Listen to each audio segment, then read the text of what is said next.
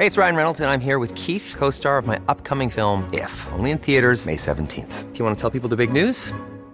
All right, I'll do it. Sign up now and you'll get unlimited for $15 a month in six months of Paramount Plus Essential Plan on us. Mintmobile.com slash switch. Upfront payment of $45 equivalent to $15 per month. Unlimited over 40 gigabytes per month. Face lower speeds. Videos at 480p. Active Mint customers by 531.24 get six months of Paramount Plus Essential Plan. Auto renews after six months. Offer ends May 31st, 2024. Separate Paramount Plus registration required. Terms and conditions apply if rated PG. Hiring for your small business? If you're not looking for professionals on LinkedIn, you're looking in the wrong place. That's like looking for your car keys in a fish tank. LinkedIn helps you hire professionals you can't find anywhere else, even those who aren't actively searching for a new job but might be open to the perfect role. In a given month, over 70% of LinkedIn users don't even visit other leading job sites. So start looking in the right place. With LinkedIn, you can hire professionals like a professional. Post your free job on linkedin.com slash people today.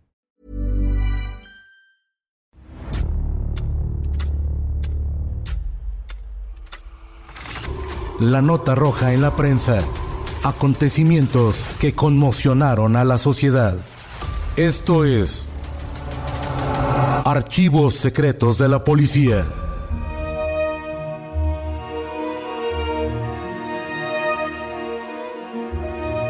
Durante dos semanas no se supo el paradero del recién nacido, manteniendo en agonía a sus padres y a todo el país, hasta que se supo la aterradora verdad. Esta es la historia del secuestro de Aldito.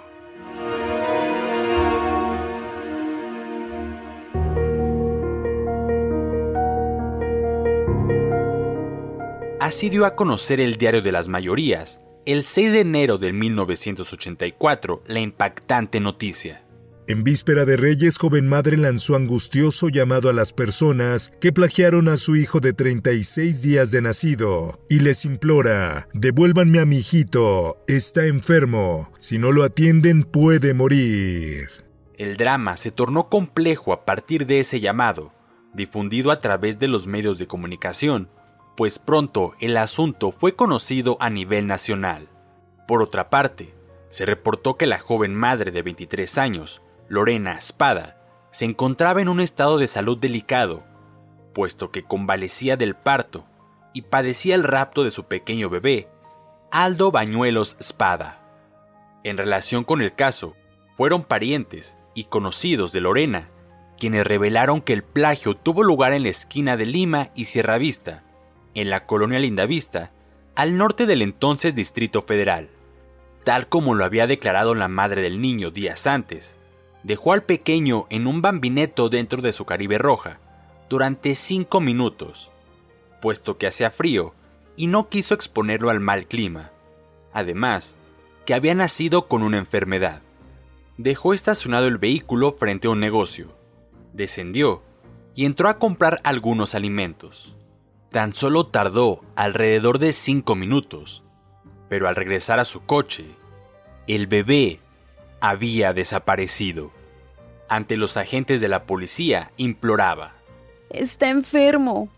Refiriéndose al pequeño Aldo, quien sufría una obstrucción en el píloro y se encontraba sujeto a tratamiento médico con alimento y leches especiales. El tono dramático subió de intensidad cuando se supo sobre su padecimiento y que si no era atendido, podría agravarse hasta el punto de morir. Por ello, suplicaba a los raptores. Devuélvanme a mi hijito antes de que sea demasiado tarde.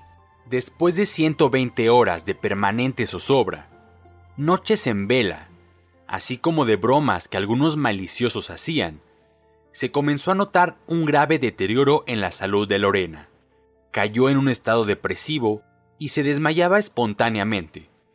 Por tal motivo fue sometida a un tratamiento con tranquilizantes.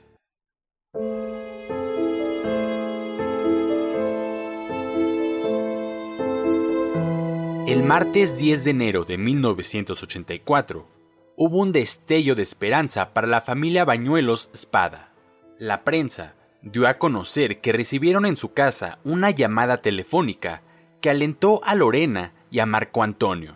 El informe telefónico señaló que un pequeño de aproximadamente 20 días de nacido había sido abandonado en un albergue del perímetro en Santa Isabel Tola, El dato fue tomado con nerviosismo por los padres de la inocente víctima. Lorena, Marco Antonio y otros familiares acudieron rápido hasta el sitio, donde con tristeza comprobaron que no se trataba de Aldito.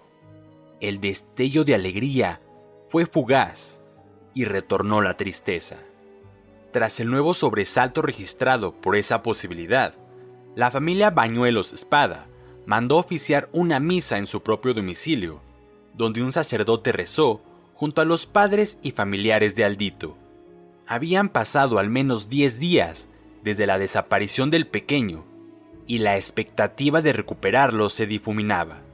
No había mensajes de los probables raptores en busca de recompensa, solo llamadas que jugaban con los sentimientos de la familia y despistaban sobre su auténtico paradero. Por tal motivo, la Procuraduría General de la República dio instrucciones a través del director de la Policía Oficial, Andrés Manuel Barrera, para que se enviaran a todo el país circulares y fotografías del niño plagiado, con el fin de intensificar las investigaciones que permitieran dar con el paradero del pequeño.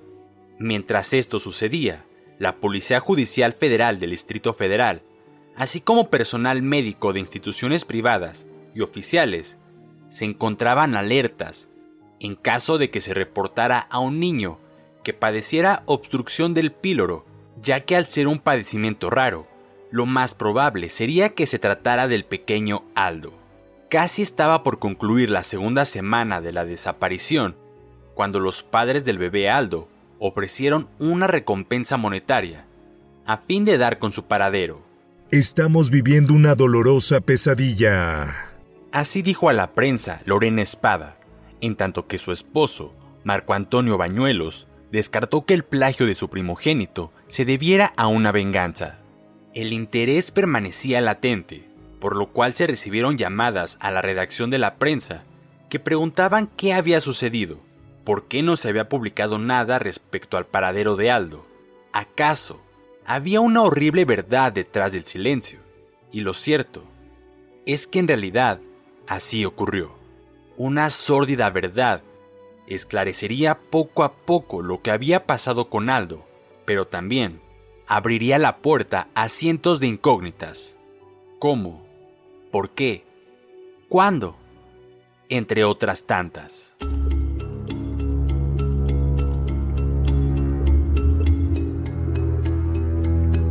El jueves 19 de enero de 1984, a doble piso en la contraportada de la prensa, se publicó A golpes fue muerto Aldo, con severos golpes en la cabeza, y presuntamente ahorcado, fue descubierto el cadáver del bebé Aldo Bañuelos Espada, dentro de una bolsa de plástico a las orillas del lago de Guadalupe, en el Estado de México, a 15 días de su secuestro en la colonia Lindavista. Fue el policía municipal Cirilo Sánchez quien hizo el macabro descubrimiento el miércoles 18 de enero de 1984 a las 12 horas. Esto cuando realizaba su acostumbrado rondín de vigilancia de la zona boscosa del fraccionamiento Bosques del Lago. El oficial detectó una bolsa de plástico con aparente basura en su interior al pie de un árbol, por lo que quiso recogerla, pero al acercarse, se percató que contenía lo que parecía ser el cuerpo de un niño. El funcionario judicial, Nahuac Gamboa, inició la averiguación por el delito de homicidio, en tanto que los médicos legistas del Servicio Médico Forense del lugar, María de Lourdes, Manuel Garduño y Álvaro Torres, practicaron la necropsia de ley. Sus primeras conclusiones revelaron que la muerte de Aldo había sido provocada por fuertes golpes contusos en el lado izquierdo del rostro y la cabeza, además de que presentaba surcos alrededor del cuello, que presuntamente correspondían a huellas de ahorcamiento. Asimismo, el diario de las mayorías dio a conocer que según estimaciones de los médicos legistas, la pequeña criatura habría muerto quizás siete días antes de su hallazgo, esto es, el 8 u 11 de enero, aunque no se trataba de datos concluyentes aún, pues todavía faltaban realizar más pruebas. Por otra parte, dramático y doloroso fue el momento en que Marco Antonio Bañuelos y el doctor Óscar Espada Trampero, padre y abuelo respectivamente del pequeño, realizaron la identificación del bebé. En cuanto a la joven madre, Lorena Espada, quien fue llamada para concretar la identificación del pequeño cadáver de su hijito, no tuvo el valor de afrontar la desgarradora realidad. La hipótesis sugerida entre los elementos de la Policía Judicial del Estado de México que conocieron el homicidio señala que presuntamente el delito habría tenido como móvil la venganza, dado que jamás recibieron alguna llamada que les exigiera el rescate.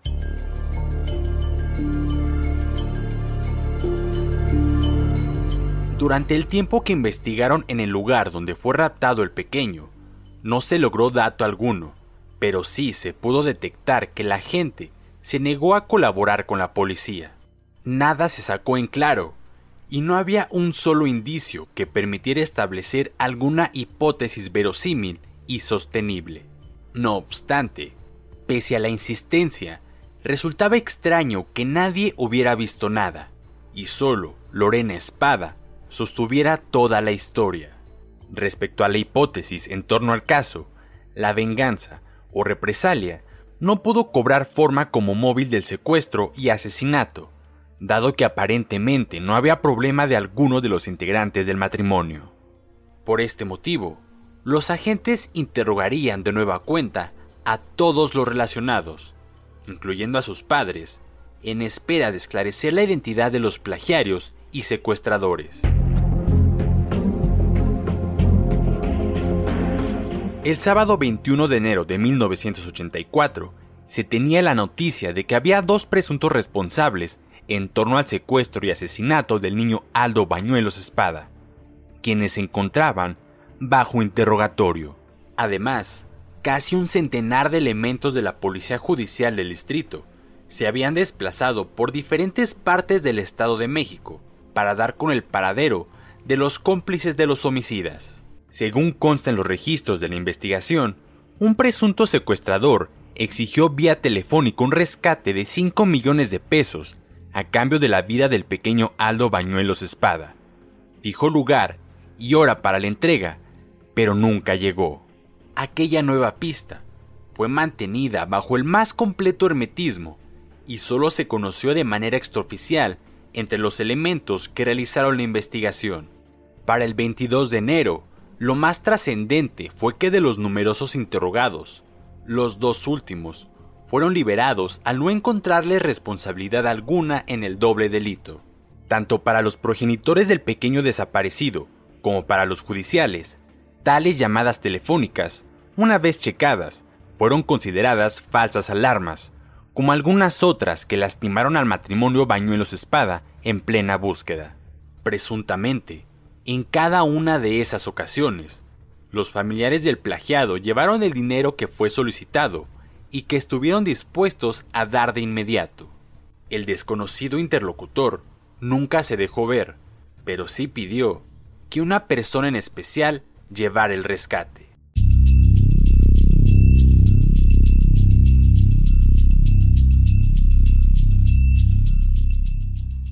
Impactante e insólita fue la noticia que apareció el domingo 22 de enero de 1984, luego de interrogar de nuevo a Lorena Espada. Esta reveló una tétrica verdad. El sábado a mediodía, la joven madre, involucrada en el homicidio de su pequeño, habló para la prensa y a las 13.30 horas, la Procuraduría del Distrito la consignó por los delitos de homicidio, falsedad en declaraciones e inhumación clandestina. Mientras la dependencia perfeccionó la consignación respectiva, la defensa actuó con celeridad y a las 14.30 horas llegó Lorena al juzgado y rindió su declaración preparatoria, para luego hacer uso del beneficio de la libertad provisional bajo fianza. Solo tres horas permaneció Lorena en dicho juzgado. La investigación se centró en un principio en Lorena, quien se hizo sospechosa. De acuerdo con datos que fueron precisados a la prensa, se supo que las observaciones que hicieron una empleada doméstica, el encargado del negocio Super Cocina, en la calle de Lima, y la que hizo un empleado de la misma calle, además de un lapso de dos horas que nunca tuvieron explicación.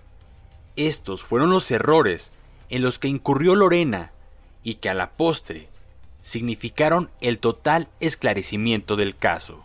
Otro aspecto utilizado como prueba por los investigadores fue el hecho de que la señora Espada dijo que estando en dicho negocio salió a la puerta para ver desde lejos el coche donde estaba su hijo.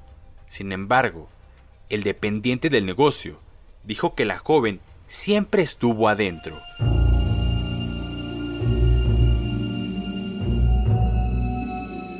Estaba desesperada por no poder callar al bebé que lloró durante media hora. De pronto, se me cayó de los brazos para estrellarse contra el piso de mármol de la recámara. Murió al momento. Sin saber lo que hacía, tomé un cordón y tras colocarlo en su cuello, apreté volteando hacia otro lado. Quería aparentar que algún loco lo había asesinado. El crudo relato hecho por Lorena a los medios de comunicación reveló su responsabilidad en el homicidio de su propio hijo, cuyo cuerpecito escondió en una bolsa para después tirarlo ese mismo día 3 de enero, en que inventó el plan para deshacerse del fruto de sus entrañas. No podía calmarlo.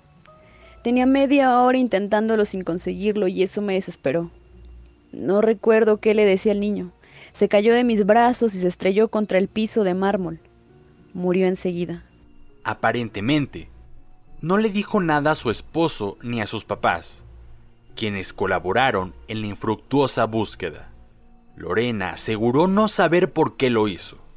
Descartó que hubiera mediado algún pleito o desvanecencia conyugal o familiar.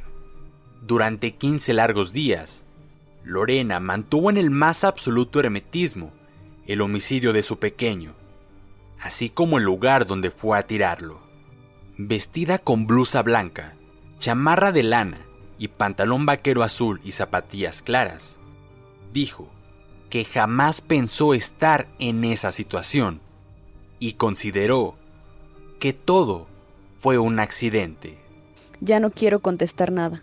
Y así, pese a que el caso continuó meses más tarde con un juicio largo, poco a poco, el caso del niño Aldito quedó sepultado entre la pila de cadáveres que se acumulaban en la gran urbe de metal y concreto.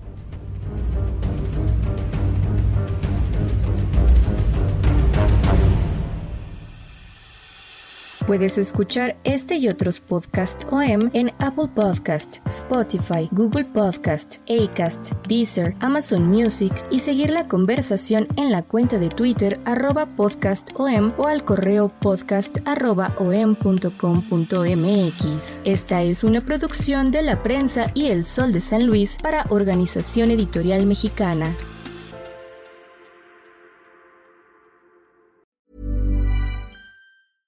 Hey, it's Paige DeSorbo from Giggly Squad. High quality fashion without the price tag. Say hello to Quince. I'm snagging high-end essentials like cozy cashmere sweaters, sleek leather jackets, fine jewelry, and so much more. With Quince being 50 to 80% less than similar brands. And they partner with factories that prioritize safe, ethical, and responsible manufacturing. I love that. Luxury quality within reach. Go to quince.com slash style to get free shipping and 365 day returns on your next order. Quince.com slash style. Planning for your next trip? Elevate your travel style with Quince. Quince has all the jet setting essentials you'll want for your next getaway, like European linen, premium luggage options, buttery soft Italian leather bags, and so much more. And is all priced at 50 to 80% less than similar brands. Plus, Quince only works with factories that use safe and ethical manufacturing practices. Pack your bags with high-quality essentials you'll be wearing for vacations to come with Quince. Go to quince.com/pack for free shipping and 365-day returns.